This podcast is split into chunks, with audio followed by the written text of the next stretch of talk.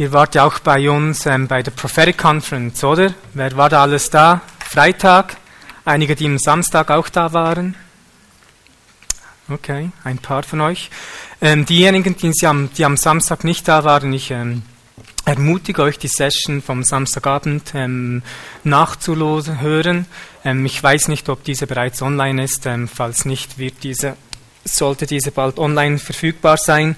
Der Samstagabend hat Bob Hazlett gesprochen und es war wirklich eine absolut Hammer-Nachricht und wenn ihr das euch einrichten könnt, ähm, gebe ich euch das wirklich, lege ich euch das wirklich ans Herzen, diese Nachricht ähm, richtig einzufräsen, genau. Äh, ich möchte zum Anfang einfach ähm, noch beten. Ich habe so viele Gedanken in meinem Kopf und in meinem Herz. Ich muss noch herausfiltern, was ich mit euch teilen möchte diesen Morgen genau. Und so laden wir dich ein, Heiliger Geist. Wir, wir möchten einfach wirklich deine Stimme hören, dein Angesicht sehen und, und verstehen, was du heute Morgen mit uns vorhast. Vater, ich bitte dich wirklich für eine Ausgießung deiner Liebe, deiner Perspektive, deiner Kraft deiner Salbung auf jede einzelne Person, Vater, dass du, dass du Dinge offenbaren wirst, die wir noch nicht gekannt haben. Ich danke dir, Heiliger Geist, für einfach für das, was du bist und wir möchten einfach diesen Morgen zusammen mit dir genießen, Herr. Wir möchten einfach dir Aufmerksamkeit geben, damit nicht nur unser Herz, sondern auch dein Herz erwärmt wird, weil, weil diese Verbindung zu uns von dir so tief ist. Ich danke dir, Vater. Ich danke dir, Vater. Ich danke dir, Vater. Mehr von dir, Heiliger Geist. Mehr von dir, Heiliger Geist.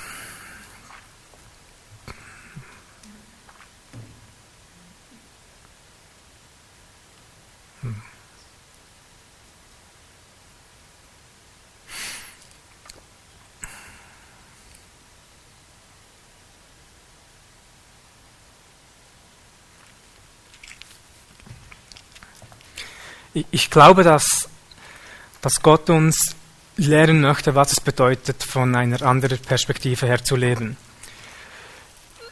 Etwas, was der Heilige Geist vor ähm, zwei, drei Jahren zu mir gesprochen hat, ist, dass wir im Reich Gottes nicht in neue Dimensionen hineinkommen, indem wir neues Land einnehmen, sondern indem wir neue, Auge, neue Augen empfangen. Wir können nur das sehen, was Gott sieht, wenn wir diese himmlischen Augen haben.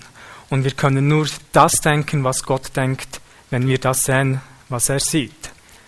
Und wir können nur das aussprechen, was er ausspricht, wenn wir zuerst das denken, was er denkt. Und danach können wir nur so handeln, wie Gott handelt, wenn wir das aussprechen, was er sagt. Das Problem im Christentum ist oftmals, dass wir das versuchen zu tun, was Jesus getan hat, ohne dabei zu sehen, was er sieht oder das zu denken, was er denkt. Und wenn wir auf diese Art und Weise leben, versuchen wir ständig etwas zu tun, ohne zuerst über uns zu glauben, dass wir es sind. Übernatürlich zum Beispiel. Wenn wir nicht glauben, dass wir übernatürlich sind, übernatürlich denken, sehen können, wird es anstrengend, mühsam, das Übernatürliche auch auszuleben. Und ich ich erzähle euch eine Geschichte, oh, das war September 2000, keine Ahnung, 16, vielleicht auch 15, war ich auf dem Weg ähm, zur Arbeit in, nach Bern ins Vineyard-Büro und ich, im Zug habe ich immer meine Routine, ähm, ein Buch zu lesen, Bibel zu lesen oder einfach Gott anzubeten. Und wie es so ist in den Schweizer Zügen, es ist immer sehr ruhig. Ich bin ähm, jeweils mit einem Regionalzug unterwegs, der ist viel kleiner als der SBB-Zug. Und dort ist es immer sehr ruhig, niemand spricht. Und falls jemand spricht zusammen mit einer anderen Person oder am Telefonieren ist, hören eigentlich immer alle Leute zu, obwohl sie so tun, als das nicht der Fall wäre. Und das ist der Grund, wieso ich im Zug nie telefoniere, weil ich weiß, alle Schweizer ähm, würden zuhören und das möchte ich eigentlich nicht, auch wenn sie so tun, als sie die 20 Minuten lesen würden, ist das nicht der Fall. Und als ich so im Zug ähm, war, habe ich ein Buch von Bob Hazlett gelesen, Denk wie der Himmel, Think like Heaven. Und als ich dieses Buch so gelesen habe, habe ich wie eine jüngere, jüngere Dame wahrgenommen. Und ähm, die war so schwarz bekleidet, schwarz geschminkt, so gotisch-mäßig gestylt. Und als ich die so angeschaut habe, habe ich mir innerlich gedacht, die ist so jung und ist bereits auf ihrem Weg, ihr Leben zu verkacken. Wahrscheinlich ist sie kurz davor, in Drogen hineinzugehen und sie hat wirklich nicht gut ausgesehen im Natürlichen. Und ich hatte diese Gedanken und dachte mir, ah, die heutige Jugend, was soll's, ging zurück in mein Buch. Denk wie der Himmel heißt das Buch. Und das habe ich in diesem Moment definitiv nicht getan. Und als ich so weitergelesen habe, ähm, hörte ich wie, wie eine Stimme in meinem Herz, die mir eine Frage stellte. Und die Frage war, weißt du, wieso diese junge Frau so aussieht? Und ich dachte, nein, wieso? Und ich fühlte, wie der Heilige Geist zu mir sprach und er sagte, diese junge Frau sieht ähm, hat ein Riesenherz für Familie. Und vor zwei, drei Monaten haben ihre Eltern sich entschieden, durch eine Scheidung zu gehen. Und von zwei anderen Geschwistern war sie die Einzige, die versuchte, die Familie zusammenzuhalten. Und weil sie das nicht geschafft hat, hat sie nur in der Heavy Metal Szene eine andere Familie gefunden. Und sie ist 16 Jahre alt. Kam noch so am Schluss. Und ich begann zu schwitzen, zu zittern. Ich dachte, nee, das kann doch nicht sein. Jetzt muss ich im Zug dieses Wort weitergeben und alle werden zuhören und danach stimmt es sicher nicht, nicht und alle werden mich auslachen und danach muss ich jeweils zu einer anderen Zeit ähm, nach Bern gehen, weil sonst die gleichen Leute und ich hatte all, all diese Gedanken innerhalb kürzester Zeit. Und, ähm, und ich habe gedacht, nee, jetzt brauche ich meine gottgegebene Weisheit und habe mir gedacht, etwa 20 Sekunden bevor wir in Bern ankommen, werde ich zu ihr gehen und, ähm, und das erzählen, was ich bekommen habe. Und falls es nicht stimmt, sind die Türen danach offen und ich kann einfach rausrennen und alles ist ähm, wieder gut. Muss ich nicht noch einige Minuten im Zug verharren und ähm, komische Blicke in Kauf nehmen. Und als wir danach in den Tunnel ähm, hineinfuhren, um in Bern anzukommen, gehe ich zu ihr hin und habe gefragt, bist du zufälligerweise 16 Jahre alt? Weil ich habe mir gedacht, wenn das stimmt, ist die Chance sehr groß, dass alles andere auch stimmt, weil es das gleiche Gefühl war, als ich empfand, ähm, empfand, als diese Stimme zu mir gesprochen hat. Und ich fragte sie, hey, das ist komisch, eine komische Frage, bist du zufälligerweise 16 Jahre alt? Und sie hat gesagt, sie hatte gerade Geburtstag gehabt und ist jetzt 16, wieso ich das frage, wieso ich das weiß und wer ich bin. Und ich habe ihr danach ähm, ganz kurz all das erzählt, was ich jetzt euch erzählt habe. Und wir waren bereits bei der Tür und sie hat gesagt, oh mein Gott, ich war bis zu diesem Zeitpunkt Atheist was muss ich tun? Und ich dachte nur, yes, come on. Und danach hat sich die Türe geöffnet und sie ist hinausgerannt und hat gesagt, ähm, warte kurz hier, ich muss meinem Freund Hallo sagen. Sie rannte raus und hat geschrien, du glaubst nicht, was jetzt gerade passiert ist. Und ich bin ähm, aus dem Zug hinausgestiegen mit einem großen Lächeln natürlich sehe diesen Typen, den sie traf, und das ist so ein cooler Punk mit einer Hammerfrisur. Und, der, und ich kenne diesen Typen, der ist auch Christ und hat immer wieder bei unseren Einsätzen mitgemacht, ist aber von einer anderen Gemeinde. So steht diese Frau jetzt zwischen uns und ähm, bemerkt, dass wir uns kennen, uns einander anlächeln und zuwinken und sie steht in der Mitte, schaut rechts und links und schreit wieder, was geht denn hier eigentlich ab? Ihr kennt euch bereits. Und ähm, sie hat sich entschieden, in diesem Moment ihr Leben Jesus zu geben und, ähm, und war einige Monate später auch bereits in der Worship Band bei, bei der Gemeinde von ihm.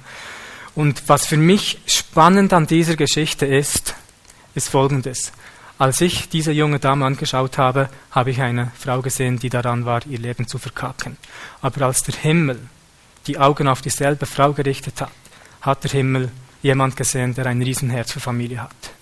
Und sie war auch ähm, eine Zeit lang vielleicht alt, ein, einmal im Monat, einmal alle zwei Monate kam sie zu uns ähm, in den Gottesdienst und jedes Mal war sie bei den Kindern am Spielen und hat dieses Herz der Familie wirklich absolut cool ähm, widerspiegelt. Genau. Und das ist für mich der Punkt. Ich habe jemand angeschaut, ohne dabei die Augen vom Himmel zu haben und habe nicht gesehen, was für ein Potenzial diese Frau eigentlich trägt. Und Gott hat uns diese geistlichen Augen hineingepflanzt, um und über das hinauszusehen, was eigentlich uns jetzt ähm, vielleicht vor Augen gehalten wird. Und das ist eine, eine Gabe, die in meinem Sinn nicht unbedingt eine prophetische Gabe ist, sondern mehr eine Beziehungsfrage zum Heiligen Geist widerspiegeln sollte. Im Alten Testament, als Gott Adam und Eva geschaffen hat, hat er sie mit dem sogenannten Raha-Blick ausgestattet. Raha ist, ein, ist das hebräische Wort für ähm, Prophet im Alten Testament oder noch besser gesagt für Seher im Alten Testament. Und, und in der Bibel am Anfang, als Adam und Eva kreiert wurden, hatten sie nicht natürlich mit ihren Augen gesehen, sondern hatten eigentlich gerahat. Sie haben nicht etwas angeschaut, sondern sie haben in etwas geschaut, um das Potenzial zu erkennen. Und durch das Sprechen haben sie diese Dinge danach in ihre Bestimmung hineingetragen. Ähm, und wir sehen das, als Gott Adam und Eva geschaffen hat, brachte er danach die Tiere zu Adam und Eva, um zu sehen, damit Adam und Eva diese ansehen konnten und sie danach auch benennen durften. Und das Wort sehen bedeutet das Wort Raha. Das heißt, Gott hat bewusst mit dem Menschen zusammengearbeitet, ihm diese prophetische geistliche Sicht gegeben, um danach etwas, wo das von ihm kreiert wurde, zu ihnen zu bringen. Und Adam und Eva haben diese Tiere angeschaut und durch ihre prophetische Sicht ähm, über die Tiere prophezeit, was sie sind, wozu sie geschaffen wurden. Und ich kann mir das so vorstellen, vielleicht. Da kam Gott mit einem Tier und hat, hat Adam und Eva gefragt, hey, was soll das für ein Tier sein? Und durch das prophetische Denken haben sie miteinander vielleicht gesprochen, okay, das ist ein niedlich kleines Tier, es, ähm, es kann auf sich selbst aufpassen, es miaut, lasst es uns Katze nennen. Und Gott hat wahrscheinlich ein High Five gegeben und gesagt, das ist so eine gute Idee. Und durch das prophetische Sehen hatten Adam und Eva diese Tiere in ihre prophetische Bestimmung hineingelegt. Was aber danach passierte, ihr kennt die Geschichte, ähm, die Schlange kam, Adam und Eva wurden versucht und auch hier ist etwas sehr Spannendes passiert. Adam oder Eva wurde von dieser Schlange versucht. Und ich lese uns ähm, vor vom 1. Mose Kapitel 3, Vers 4. Genau, die Schlange sagt, wenn du von dieser Frucht isst, wirst du so sein wie Gott. Und die Frau sagte, nein, von dieser Frucht darf ich nicht essen. Und jetzt Vers 4, da sagte die Schlange zur Frau, keineswegs werdet ihr sterben, sondern Gott weiß, dass an dem Tag, da ihr davon esst, eure Augen aufgetan werden und ihr sein werdet wie Gott, erkennend Gutes und Böses. Und die Frau sah, dass der Baum gut zur Speise und dass er eine Lust für die Augen und dass der Baum begehrenswert war. Jetzt hier, das ist ein sehr spannender Vers. Und die Frau sah. Das ist wieder das Wort Raha. Das heißt, bei der Versuchung hat eigentlich die Frau die prophetischen Augen gehabt, welche sie überhaupt zur Versuchung leiten konnten. Die Frau sah die Frucht an und deshalb erkannte sie, dass sie gut zur Speise, dass sie eine Lust für die Augen und begehrenswert für die Seele war. Dass sie die Frucht so erkennen konnte, hatte damit zu tun, dass Gott ihnen diese prophetischen Augen gab. Und danach heißt es, als sie davon aß, da wurden ihre beiden Augen aufgetan und sie erkannten, dass sie nackt waren. Die Augen wurden aufgetan und sie erkannten, dass sie nackt waren. Die Augen, die hier aufgehen, waren die natürlichen Augen und die geistlichen Augen hatten sich in diesem Moment verschlossen. Das Wort sie erkannten ist eigentlich auch besser mit sehen übersetzt, aber jetzt ist es ein anderes hebräisches Wort, nicht mehr Raha, sondern Yada. Was bedeutet durch das Natürliche, durch ein Erlebnis zu sehen. Und jetzt haben sie auf einmal gesehen oder erkannt, dass sie nackt waren. Das heißt, das ist der Moment, wo der Mensch die geistlichen Augen verloren hatte und nicht mehr in etwas sehen konnte, sondern auf etwas starren konnte. Und das Raha wurde zum Yada. Das übernatürliche Sehen wurde zum natürlichen Sehen. Man hatte nicht mehr automatisch das Potenzial, die Bestimmung, die Gott eigentlich wollte, gesehen, sondern nur noch das Natürliche, das, was nicht gut war. Und darum glaube ich, dass Gott uns in eine Zeit hineinnimmt, um uns zu lehren, was es bedeutet, wieder von diesem Raha, ähm, von dieser Raha-Perspektive leben zu können. Und das kommt am besten mit der engen Beziehung mit dem Heiligen Geist zum Ausdruck. Deshalb sage ich immer wieder, dass Prophetie nicht unbedingt eine alttestamentliche Begnadigung war oder eine neutestamentliche Gabe ist, sondern hauptsächlich Beziehung zum Heiligen Geist, um diese übernatürlichen Augen ähm, wiederherzustellen. Macht das Sinn? Raha. Deshalb sagt auch der König, dass Gott nicht auf den Menschen schaut, sondern in das Herz des Menschen. Wenn Gott uns anschaut, schaut er nicht auf uns, sondern in uns. Er sieht die, das Potenzial und die Bestimmung, die er von Anfang an in uns hineingelegt hat. Und dazu wurden auch wir berufen, um so zu sehen, wie Gott sieht. Ich möchte eine weitere Stelle mit euch anschauen, ähm, Johannes Kapitel 3.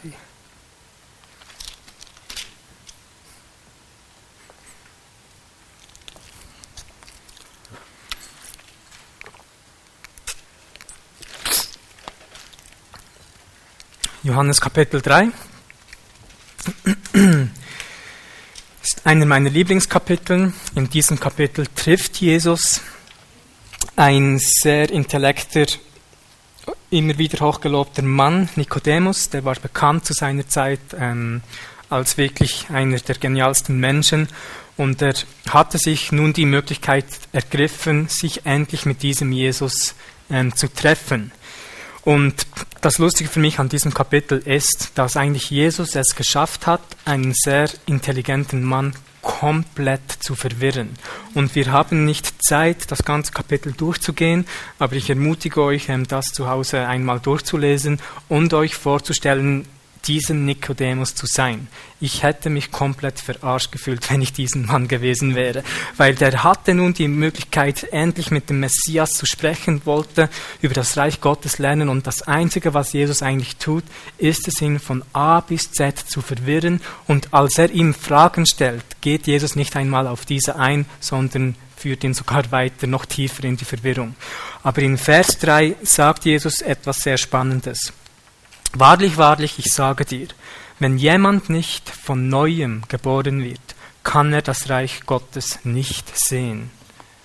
Und ich mag es, solche Verse zu nehmen und dies einfach umzudrehen, damit sie immer noch die gleiche Bedeutung haben. Jesus sagt, wahrlich, wahrlich, ich sage euch, wenn jemand von euch nicht von neuem geboren ist, kann er das Reich Gottes nicht sehen. Was für mich bedeutet, wir können das Reich Gottes nur sehen, wenn wir vom Neuen geboren sind. Und das ist offensichtlich der Fall. Falls nicht, werden wir noch einen Aufruf machen. Ähm, das Wort sehen ist auch ein sehr spannendes Wort. Es wäre eigentlich besser damit übersetzt, das Reich Gottes mit allen Sinnen wahrzunehmen. Wir haben im Natürlichen ähm, sagen die Wissenschaftler, fünf verschiedene Sinne. Wir hören, wir fühlen, spüren, was auch immer. Wir sehen, wir schmecken und wir riechen. Das sind die fünf natürlichen Sinne und die sind dazu da, damit unser Hirn durch diese unsere Welt wahrnehmen kann. Und ich bin davon überzeugt, dass wir in der geistlichen Welt, im Übernatürlichen, auch mindestens diese fünf Sinne haben, damit Gott seine Welt zu uns kommunizieren kann und der Heilige Geist in uns diese aufnehmen kann und die danach dem natürlichen Gedankenhirn übertragen kann.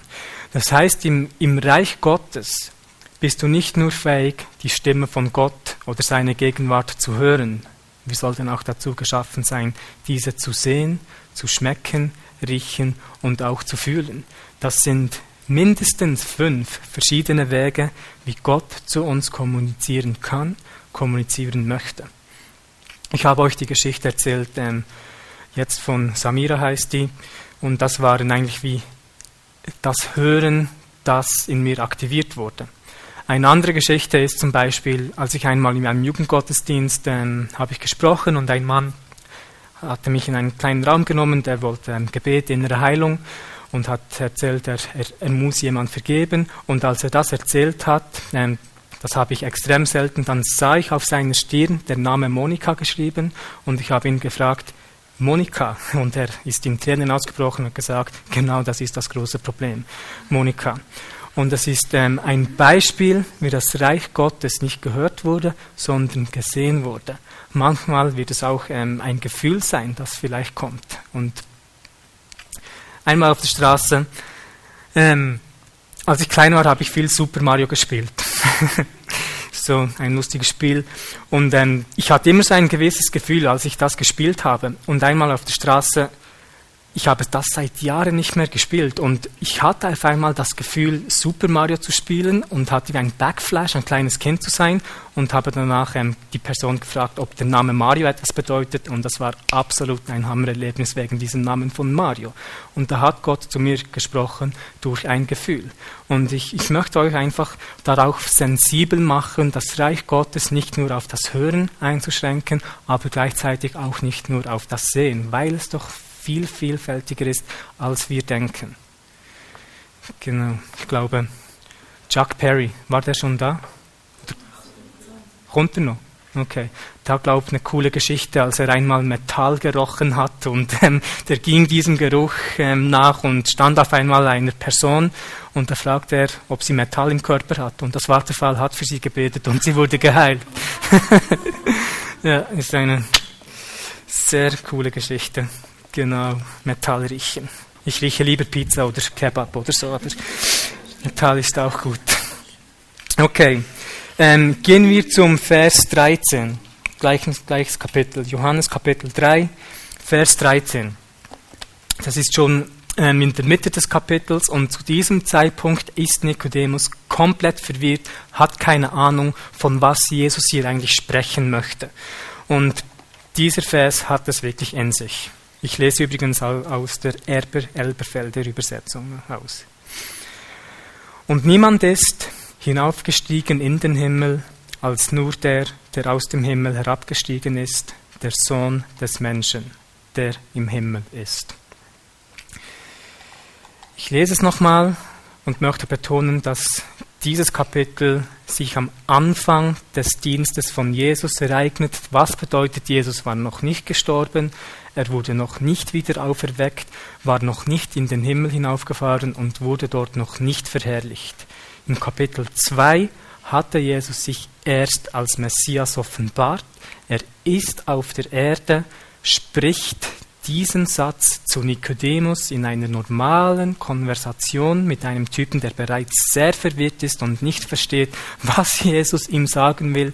Und danach sagt Jesus ihm Folgendes.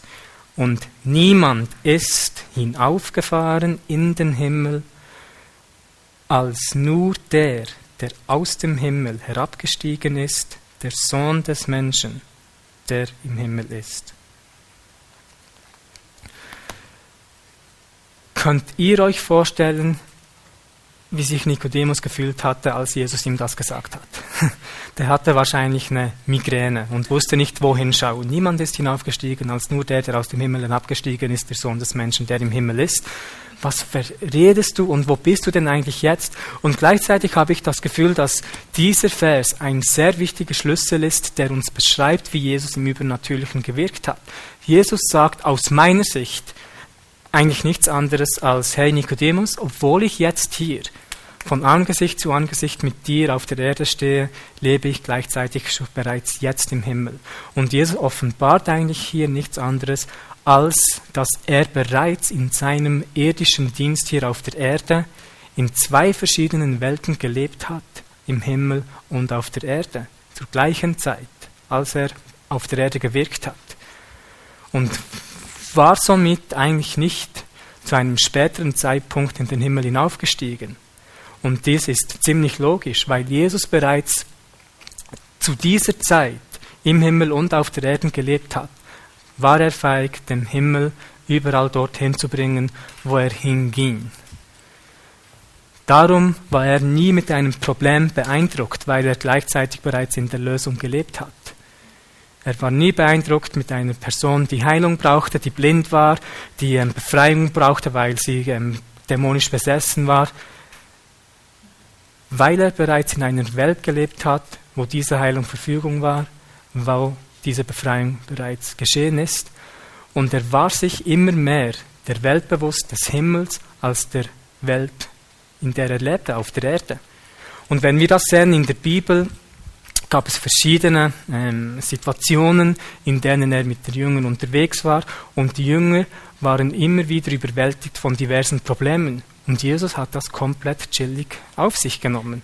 Zum Beispiel einmal waren mindestens 5000 Leute vor ihnen, die hungrig waren. Und die Jünger sagen, hey, die haben Hunger. Und Jesus sagt, ja, gib ihnen zu essen. Und die Jünger wussten nicht, was zu tun war. Und Jesus sagte, hey, ähm, sammelt doch die, paar Brote und Fische und danach kommt es gut. Und die Jünger hatten wahrscheinlich einen halben Herzinfarkt zu dieser Zeit, wussten nicht, was jetzt geschehen wird. Und Jesus nahm das Kleine, was vorhanden war, und die Bibel sagt, er schaute in den Himmel und dankte. Im Problem, in einer Stresssituation, änderte Jesus seine Perspektive zum Himmel, schaute nicht das, was auf der Erde war, sondern dankte, weil er auf einmal das sah, was vorhanden war und nicht das, was noch nicht hier war. Und aus diesem Dankesagen und aus dem Ändern der Perspektive wurde das Wunder danach komplett freigesetzt. Wir sehen oft das, was fehlt, aber Jesus sieht immer das Fehlende. Wenn ich für jemanden bete, der zum Beispiel keinen Arm hat, dann würde ich das sehen, was fällt. Aber Jesus wird der fehlende Arm sehen, durch seine veränderte Perspektive und durch das Sprechen diese Realität auf die Erde holen, die er mit dem geistigen Auge gesehen hat. Das ist die Art und Weise, wie Jesus funktioniert in seinem Dienst. Er musste nicht, wenn eine kranke Person von ihm war, hat er nie gesagt, hey, warte einen Moment, ich muss einen, einen, Engel kommen lassen, der irgendwie ein neues Auge für dich bringt, damit du geheilt wirst. Hat er nie gemacht. Er hat auch nicht gesagt, warte ein und zwei Tage, ich muss zurück zum Himmel gehen, und, um zu schauen, wo es ein neues Auge hat, danach kann ich es dir bringen. Nein, das hat er nie gemacht, weil er ständig einen Zugang zu einer anderen, höheren, besseren Dimension hatte und war fähig, immer darauf zuzugreifen, wo er war, egal zu welcher Zeit.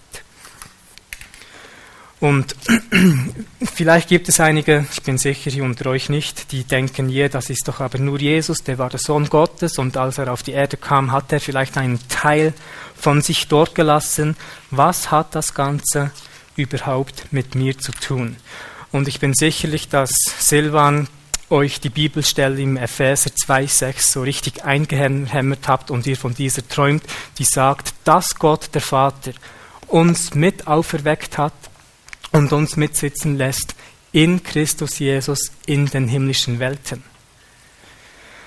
Das heißt, die Stelle, die Stelle vom Johannes Kapitel 3, als Jesus offenbart, dass er in zwei verschiedenen Welten lebt, hat so viel mehr mit uns zu tun, als wir das verstehen weil wir haben die genau gleichen Voraussetzungen jetzt in diesem Moment.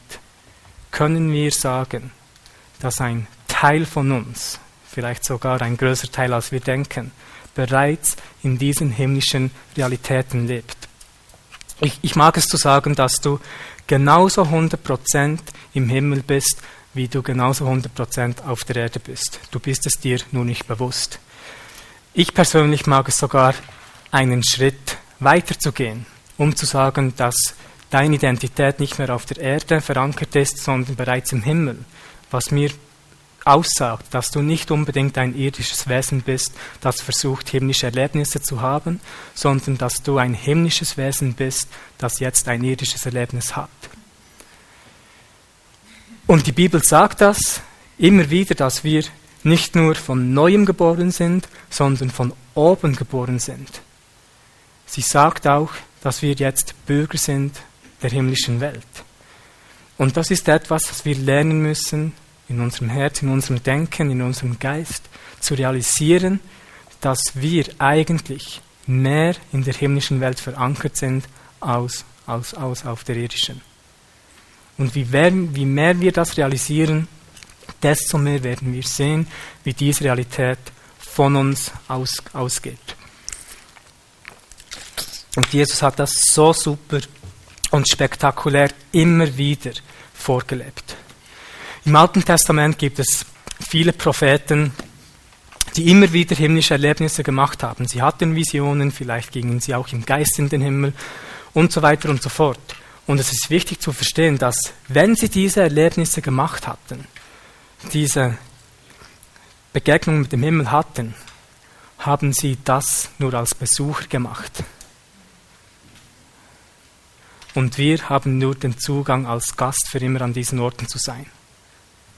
Ein Prophet im Alten Testament wurde noch nicht mit Jesus auferweckt und hatte noch nicht das Privileg, in den himmlischen Welten in Jesus leben zu können. Deshalb war ein solches Erlebnis eine Ausnahme, als Gott etwas initiierte, die alten alttestamentlichen Propheten in den Himmel zu nehmen als Besucher und danach musste ihr Geist wieder zurückgehen. Aber wir im Neuen Testament haben ständig Zugang zu dieser anderen Welt, weil wir jetzt bereits dort leben. Das heißt, wenn wir solche himmlische Begegnungen haben, haben wir das nicht als Besucher, sondern als Resident, als Ort, von dem wir eigentlich jetzt leben bereits. Nur sind wir uns das nicht bewusst. Vielleicht ich habe gehört, Gary Oates äh, von Silvan, habe ich das gehört, nicht vom Heiligen Geist, dass, äh, dass Gary Oates bei, bei euch war, vor zwei, drei Wochen oder so.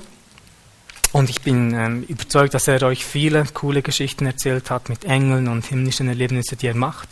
Absoluter Hammer. Aber diese Realität, die er erlebt, in der lebt ihr schon lange. Nur hat euer Erlebnis mit dieser Realität noch keine Verbindung gemacht.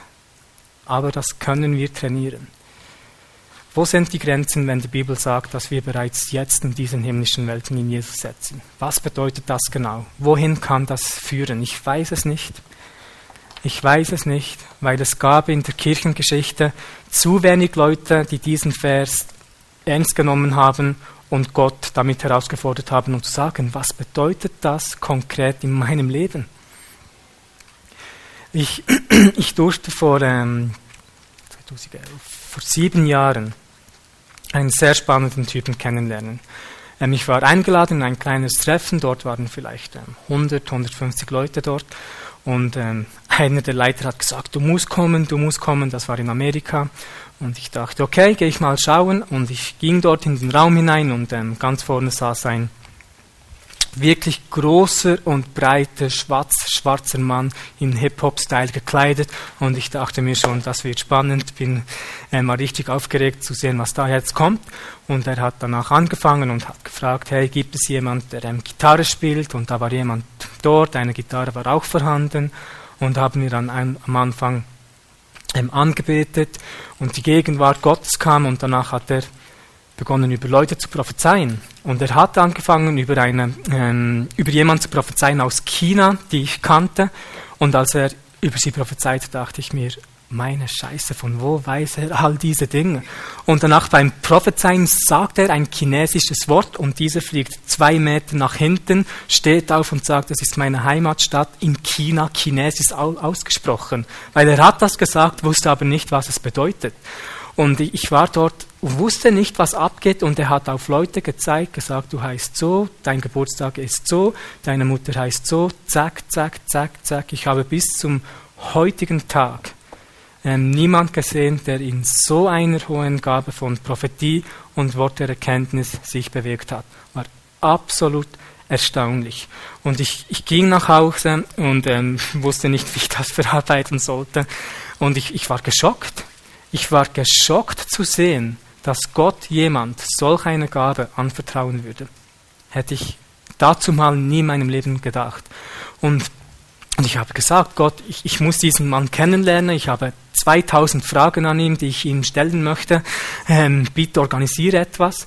Und ein paar Tage später ähm, schreibt er mir auf Facebook und sagt, hey, wir müssen uns treffen. Und ich dachte, ja, das müssen wir. Und ich hatte damals, ähm, ich wollte kein Natel-Handy haben und gab ihm danach die das, die Telefonnummer von meinem äh, Mitbewohner, von meinem Roommate, sagt ihm aber nicht, dass das seine Nummer ist. Und ähm, als er diese hatte, schrieb er eine Nachricht, hey Chris, ähm, ich, ich, ähm, ich bin der und der und möchte mit dem Schweizer kommunizieren. Und ich dachte mir, wieso weiß er jetzt den Namen meines Mitbewohners und dass das... Und, ähm, und danach ähm, haben wir, hab, hab, konnte ich ihn treffen und habe zwei Freunde mitgenommen. Und ich weiß noch, er, er hatte dort gewartet es war in der Bethel School of Supernatural Ministry und die Schule war aus und er hatte gewartet und ich, ich ging heraus und er sagte, hey, hey, hey, hey, hey, ähm, du musst über diese prophezeien, weil sie hatte gerade am 25. Januar Geburtstag und dein Mittelname heißt Vincent, was siegreich bedeutet und sie braucht einen Durchbruch und zack, zack, zack und ich habe gesagt, what the flip. Eigentlich habe ich etwas anderes gedacht, aber ich habe es so ausgesprochen. Und, und ich war so gespannt auf das Essen und auf die Fragen, die ich stellen konnte. Und ich, und ich habe ihn natürlich beobachtet, wie benimmt er sich, wie ist er so. Und, und beim Essen habe ich bemerkt, dass seine Augen sehr schnell sich immer wieder herbewegen. Und ich dachte mir, was sieht dieser Typ, was ich nicht sehe? Und auch beim Essen hat er auf einmal das Besteck runtergelegt, hat fünf, sechs Namen aufgezählt und einer meiner Mitbewohner hat gesagt, das sind alle Cousins und Cousinen, die ich habe. Und er sagte, ja, ich weiß, und sie hat jetzt gerade geheiratet und heißt Price neu zum, zum Namen. Und er so, ja.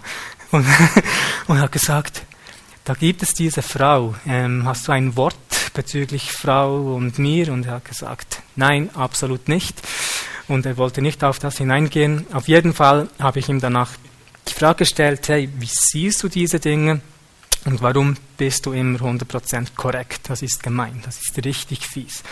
Und er hat gesagt, ähm, für ihn ist es einfach, er, er sieht ständig Engel, die ihm Papiere hochhalten und er kann einfach diese Dinge ähm, runterlesen. Sehr cool, der Hammer oder nicht?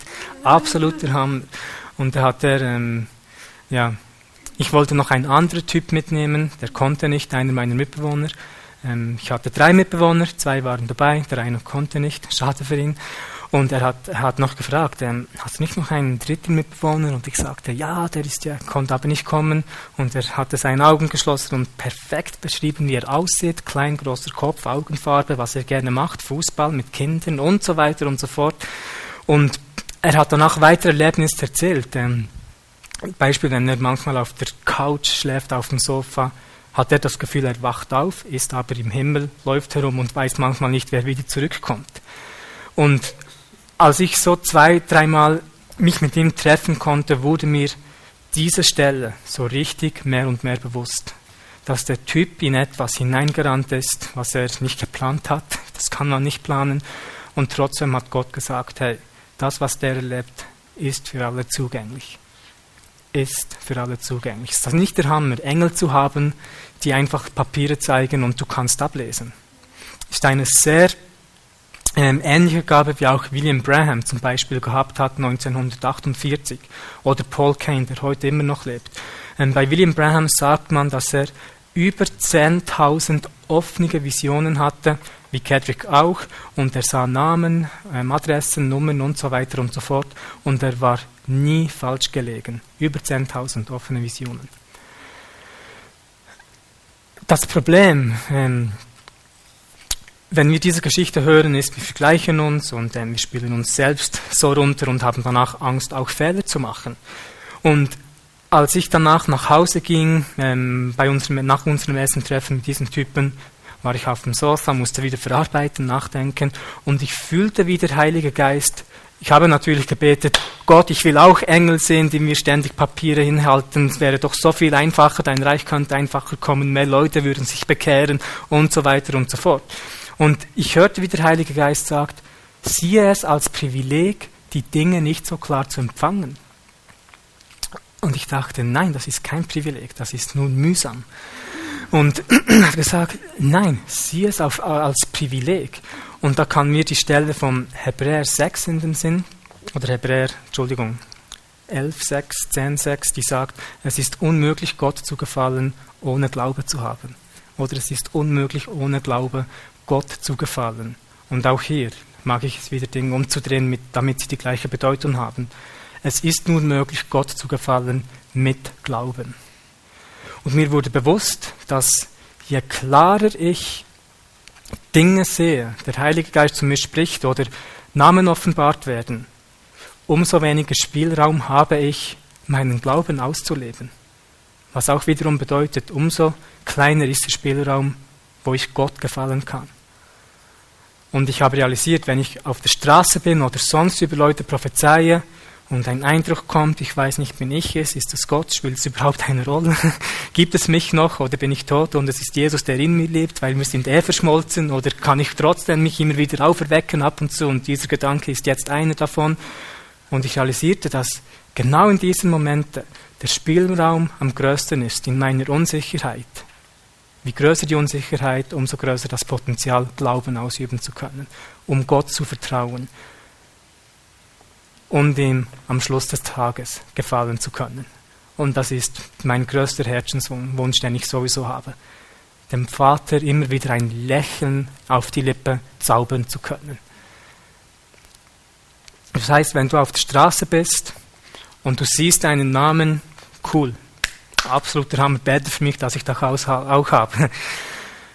Falls das nicht der Fall ist, falls du normal durch die Straße gehst und du bekommst diesen Eindruck, hast diese Gedanken, weißt es nicht, bist es du, ist es Gott, stimmt es, stimmt es nicht, musst du dir bewusst sein, dass es ein Riesenprivileg ist, in solch einer Unsicherheit dieses Wort weitergeben zu können.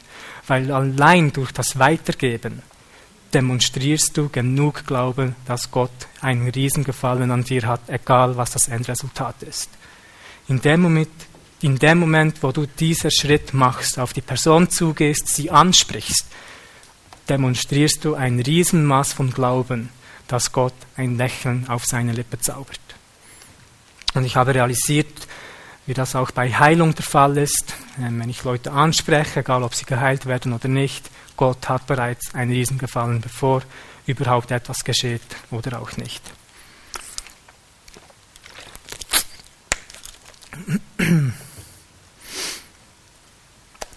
Gott ruft uns dazu auf, von einer anderen Perspektive zu leben, von einer höheren Dimension zu leben, nicht von der Erde zum Himmel, damit ein weit entfernter Gott um uns hineinbrechen kann, sondern vom Himmel zur Erde, damit wir mit Gott zusammenarbeiten können, um seine Realitäten hier auf der Erde sichtbar machen zu können. Damit sein Reich durch uns, mit uns kommen kann. Ich möchte abschließen mit ähm, Kolosser Kapitel 3.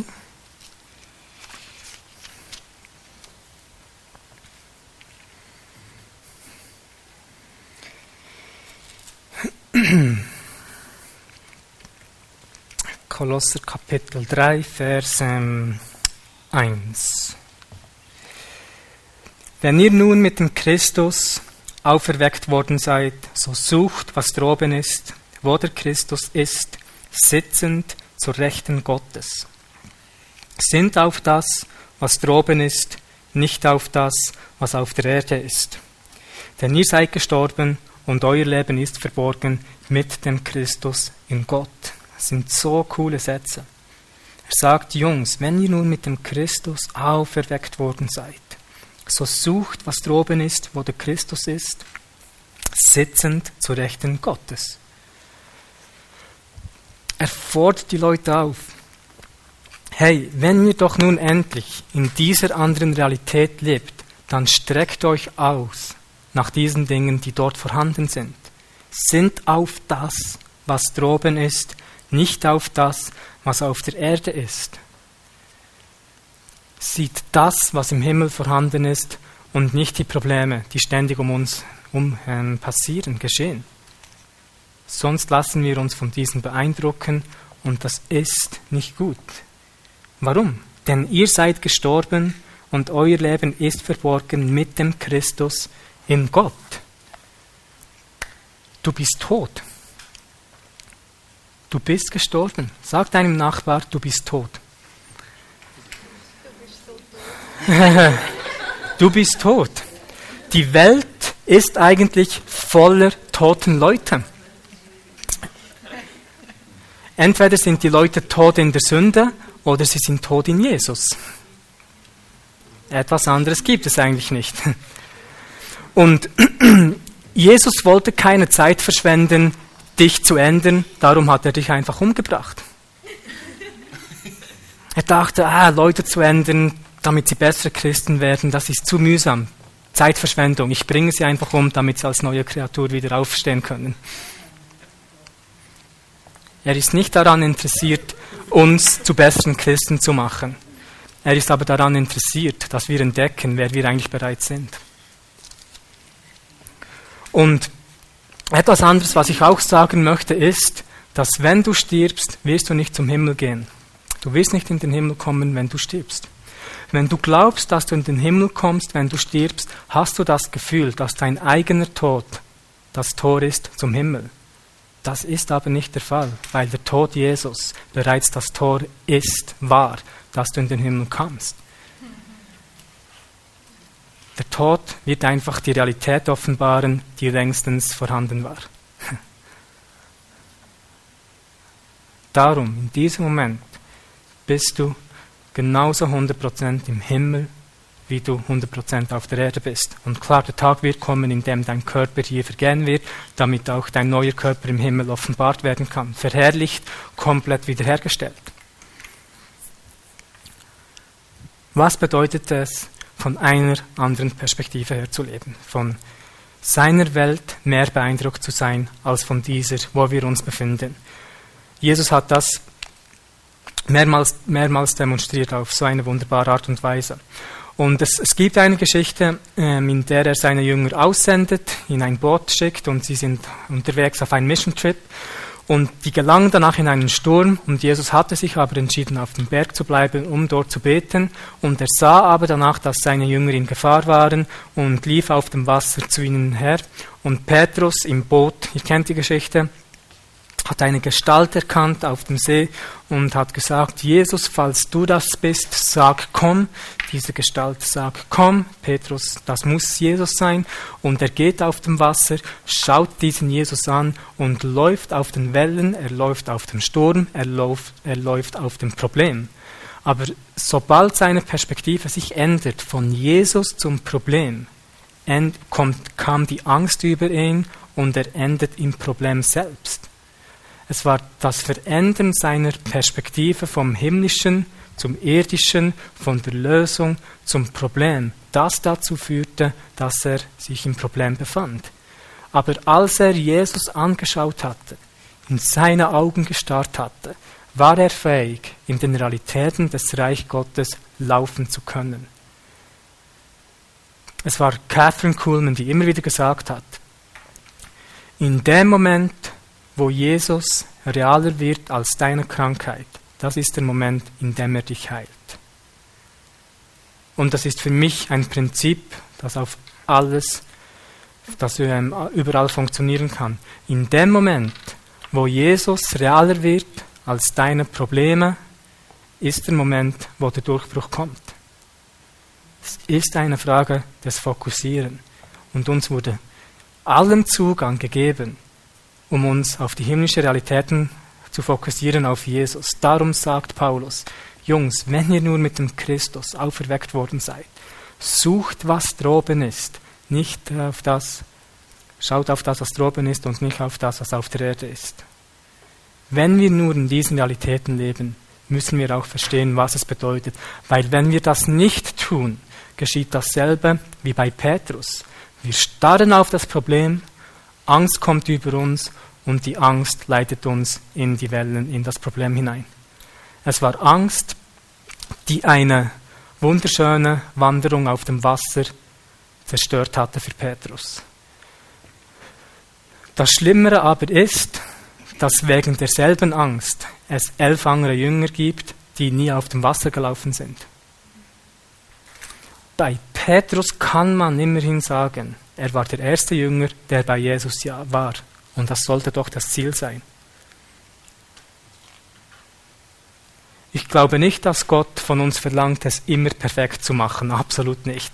Aber ich bin davon überzeugt, dass er möchte, dass wir es zumindest wie Petrus versuchen. In diesen Momenten von Stürmen, Wellen, Problemen uns aus dem Boot lassen, auf Jesus zu schauen, um versuchen, auf den Wellen zu laufen, indem wir unser Fokus auf Jesus richten. Und wenn wir das nicht schaffen, kein Problem, dann fallen wir vielleicht ins Wasser, aber Jesus wird dort sein, um uns hinauszuziehen, wie bei Petrus.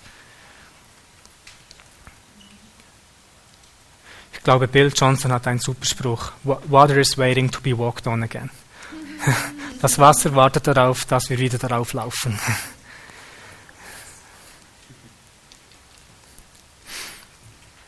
Es war Bob Jones, ein anderer Prophet, der hat der Adler etwas genauer unter die Lupe genommen und er hat herausgefunden, dass das Tier, der Adler, eine, wie eine spezielle Linse über den Augen hat, welches ihn befähigt hatte, ähm, die Sonne anzuschauen, ohne von dieser beeinträchtigt zu sein. Und der Adler ist offenbar der einzige Vogel, der dieses Feature, Tool, Werkzeug, was auch immer hat.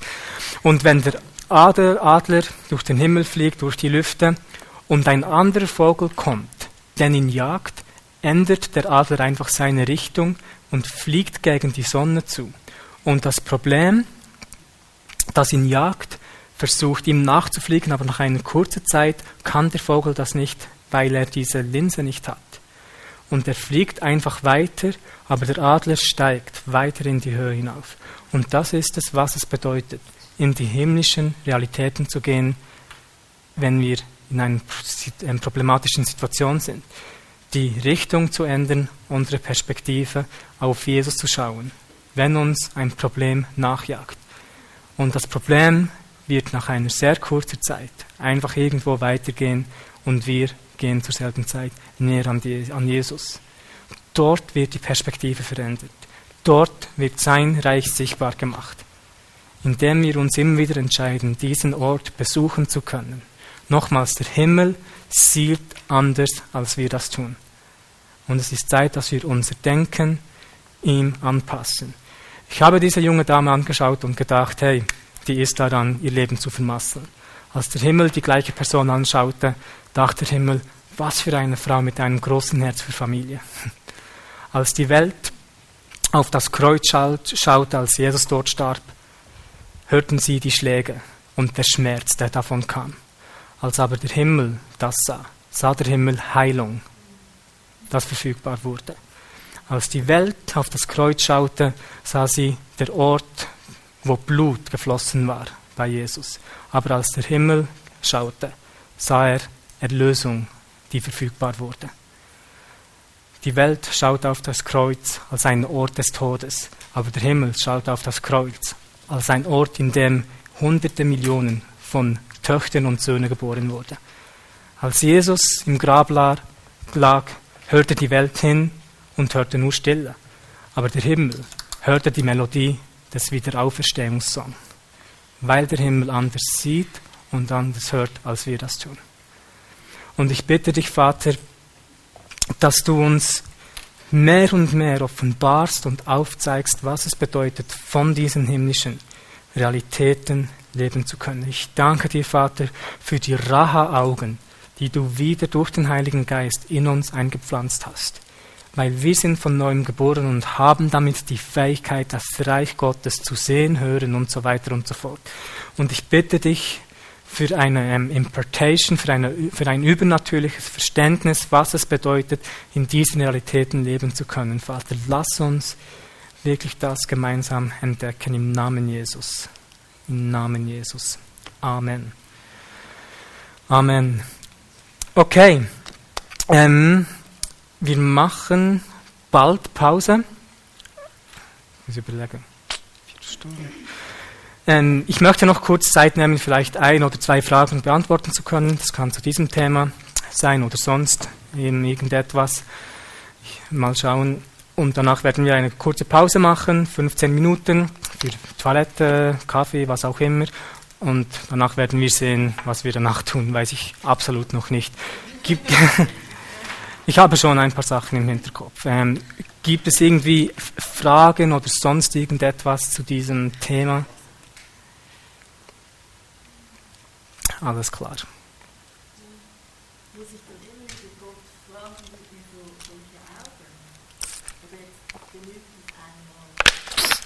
Ich glaube, im Christentum geht es ähm, nicht hauptsächlich darum, immer wieder neues Zeugs empfangen zu müssen, sondern mehr zu entdecken, was wir bereits haben. Ähm, das Problem oder was ich nicht mag, wenn Leute ständig nach Dingen fragen, ist es, dass sie hauptsächlich aus einem Mangel herausleben. Und wir sind nicht dazu bestimmt, aus einem Mangel herauszuleben, sondern aus der Fülle. Und im Christentum geht es wirklich hauptsächlich darum, zu entdecken, wer wir bereits sind und was wir bereits haben, anstatt versuchen, etwas zu werden oder etwas Neues zu empfangen. Und darum würde ich dir ähm, einfach empfehlen, hey, zu deklarieren, du hast diese Augen, aber du brauchst eine Offenbarung über die Augen, die du bereits hast. Du, du bist ähm, das, was du werden willst, nur musst du wissen, wie, wie Gott dich darin sieht, damit du auch das Erlebnis haben kannst von dem, ähm, was du eigentlich schon längstens bist. Und es ist für mich immer wieder so eine Spannung, ähm, nach Dingen zu fragen und ich bin überzeugt, Gott kann uns neue, neue, neue Dinge geben, aber ich komme mehr und mehr nach all diesen Jahren zum Entschluss, dass uns eigentlich bereits alles gegeben wurde, wir einfach ein Verständnis dafür haben sollten, was es bedeutet. Ja, genau. Von daher ähm, habe nicht das Gefühl, du hast diese Augen nicht, du musst Gott darum bitten, sondern mehr den Glauben, ich habe sie bereits, ich muss nur verstehen, wie sie funktionieren.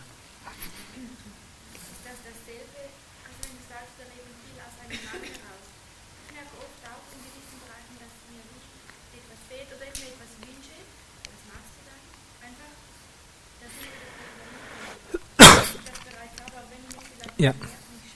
Mhm. Ähm, wenn ich etwas Bestimmtes möchte von Gott, schaue ich, wer hat es bereits oder wer lebt es bereits. Und ich versuche von dieser Person zu lernen, falls es möglich ist, ähm, Impartation. Und danach versuche ich so zu leben, wie ich es eigentlich habe, obwohl ich es noch nicht sehe. Und durch das wird es mehr und mehr und mehr sichtbar. Ähm, ich glaube, es ist Markus 11, wo Jesus sagt, und wenn ihr etwas möchtet, bittet darum und glaubt, dass ihr es empfangen habt und es wird euch werden. Das heißt, das heißt, das Glauben, dass du es empfangen hast, kommt vor dem es wird euch werden. Und ähm, Gott hat mir da coole Dinge aufgezeigt. Oder ich glaube, es war Silvan, der auch hier letztes Jahr gesagt hat, ähm, wenn du etwas, ja, du hast das, glaube ich, auch gesagt, wenn du etwas von Gott haben willst, dann tue so, wie du es bereits hast und, es, und du wirst es danach mehr und mehr sehen. Ja? Wenn du eine Heilungsgabe möchtest oder mehr Durchbrüche um Heilung, dann sehe dich als Starheilerin im Reich Gottes, nicht um dich selbst zu promoten auf der Erde, sondern um deine Identität in diesem Ding, deinem Geist aufbauen zu können und bete für Leute, auch wenn sie noch nicht geheilt werden. Wenn du möchtest, wie Gott, ähm, keine Ahnung, dir die Namen von den Haustieren den Menschen offenbart, dann versuche es einfach. Nein, dann versuche es einfach. Und nach ein paar Wochen oder Monaten bin ich davon überzeugt, dass du Durchbruch dort sehen wirst. Bin ich davon überzeugt. Das Problem ist, wir, vor allem wir als Schweizer getrauen uns nicht so diese Prozesse mit dem Heiligen Geist zu tun. Wir möchten ein Blatt mit vier, fünf Schritten, die uns aufzeigen, so komme ich dorthin. Es funktioniert nicht so. Die coolsten Durchbrüche, die ich erlebe, ist nicht durch ein natürliches Mentoring, sondern wirklich durch die Kommunikation mit dem Heiligen Geist. Und das ist enorm unangenehm, weil auch ich immer wieder das Gefühl habe, ich spreche zu einer Wand. Ein Beispiel. Ich habe Gott gefragt, hey Gott, wie, wie, wie, wie kann ich in unserer Schule die, die Gabe mit Namen und so weiter und so fort multiplizieren? Wie kann ich das selbst mehr in meinem Leben sehen? Und da hat der Heilige Geist, ich hatte das Gefühl, er hatte klar zu mir gesprochen und er hat gesagt, Andi, du musst realisieren, dass jedes prophetische Wort, das du bekommst, kann nicht falsch sein. Du, du, was das dein Problem ist oder euer Problem, ihr ähm, apply, ich kann apply. Du verwendest einfach es nicht für die richtigen Menschen. Und ich dachte, cool, ist der Hammer. Das hat Gott zu mir gesprochen. Ein paar Tage später hatten wir einen Straßeneinsatz. Ich habe das aufgeschrieben, meine Eindrücke, und ich bekam 21. Juni und rechtes Knie, das komplett kaputt ist. Und ich hatte das Gefühl, das spricht auf eine Person zu. Und ich bin rausgegangen, habe einem Freund von dieser Offenbarung erzählt, hey, jedes prophetische Wort ist eigentlich richtig, unser Problem ist, wir verwenden es falsch zur falschen Person oder zur falschen Zeit. Und hat mich angeschaut, okay, was auch immer. Und, ähm, ah, und McDonalds, genau, ich hatte noch den Eindruck, McDonalds, so gingen wir zum ähm, gelben M, Miracles, McDonalds, auch immer eine gute Verbindung. Und übrigens McDonalds Aarau hatte ich auch mal eine ganz geile Begegnung. Genau. Kommt mir jetzt wieder in den Sinn. Und vor dem McDonalds spricht uns ein junger Mann an und ich habe gedacht, wir werden angesprochen, passiert nicht so oft. Und beim Gespräch habe ich, habe ich ihn gefragt, hey, ist dein rechtes Knie so richtig kaputt? Und er schaute mich an, Nein, dem geht es gut. Wieso fragst du? Und ich dachte, ah, spielt keine Rolle, einen schönen Tag ist mir immer peinlich, solche komische Begegnungen zu haben. Manchmal sage ich, dass ich versuche, auf Gott zu hören. In diesem Moment war es mir einfach zu dumm, zu, zu erklären, was ich tue. Und ich ging in den McDonalds hinein, in den ersten Stock, und der war gefüllt mit Leuten. Ich wusste nicht, was ich tun sollte. Und danach lief ich zu einem Tisch, Tisch hin, dort waren so vier, fünf Gangsterjungs und ich habe einfach einen Schritt des Glaubens gemacht. Ich ging dorthin und habe gefragt, hey Jungs, hat jemand von euch im Juni Geburtstag? Die haben mich angeschaut, what? Und sie haben gesagt, nein. Und ich habe gesagt, okay, tschüss. Ging zurück zu meinem, zu meinem Freund und habe gesagt, so peinlich, bitte lass uns einfach rausgehen. Und, und danach beim, beim Rausgehen hat hat mein Freund einen Mitarbeiter von McDonalds angesprochen, der gerade dabei war, den Müll, Mülleimer zu leeren oder aufzuputzen, was auch immer. Und er hat gesagt, ähm, ist deine rechte Schulter kaputt? Und er hat gesagt, ja, ähm, die ist kaputt. Bist du Arzt? Wie weißt du das? Und er hat erklärt, ähm, wir sind Christen und so weiter und so fort. Und er hat danach gesagt, oh, Halleluja. Und ich habe gedacht, oh, der ist wahrscheinlich auch Christ. Jetzt die Hintergeschichte. Er hat sein Zeugnis, okay, lass mich so formulieren. Als ich 16, 17 Jahre alt war, ging in Bern eine Geschichte herum von einem Sri Lankaner, der, ähm, der wurde vergiftet, der war ein, mindestens ein halbes Jahr im Koma und die Ärzte hatten sich entschlossen, die Maschine auszuziehen. Sie hatten alle Dokumente bereit, damit die Schwester von ihm diese unterschreiben kann, damit er sterben kann und die Organe irgendwie noch gebraucht werden können und so weiter und so fort. Aber im letzten Moment ging ein Freund von diesem Sri Lankaner in das Spital und die haben sich im Deutschkurs vom Brüderverein kennengelernt. Er hat für ihn gebetet und er kam sofort wieder zurück und hatte sich danach bekehrt. Und ich habe ähm, vor ähm, elf Jahren, zwölf Jahren versucht, diesen Typen zu finden, den Sri Lankaner. Habe mehrere Leiter ähm, gefragt, wo ist dieser Typ, wer ist dieser Typ, weil ich wollte persönlich mit ihm ähm, ein paar Fragen stellen. Hey, hast du etwas erlebt? Ähm, warum bist du Christ? Was hat sich verändert? Ähm, ich wollte einfach wissen, was er in diesen sechs Monaten erlebt hat. Und niemand konnte mir sagen, wer dieser Typ ist, wo dieser ist, aber die Geschichte hatte sich ähm, ziemlich gut herumgesprochen. Und danach zurück zum McDonalds erzählt er sein Zeugnis, hat gesagt, ich war sechs Monate lang im Koma und bla bla bla. Und das war der, dieser Typ.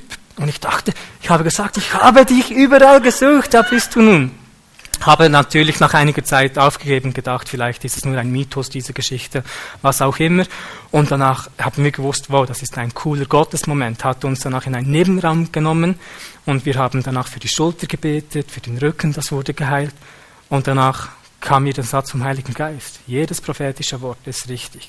Es wird nur falsch angewendet. Und ich fragte ihn, ist dein rechtes Knie kaputt? Und er hat die Hosen draufgelassen, x Narben, viele Operationen, immer noch nicht gut, gebetet, Gott hat ihn geheilt, er ist herumgehüpft, er hat geweint und danach ist dein Geburtstag am 21. Juni.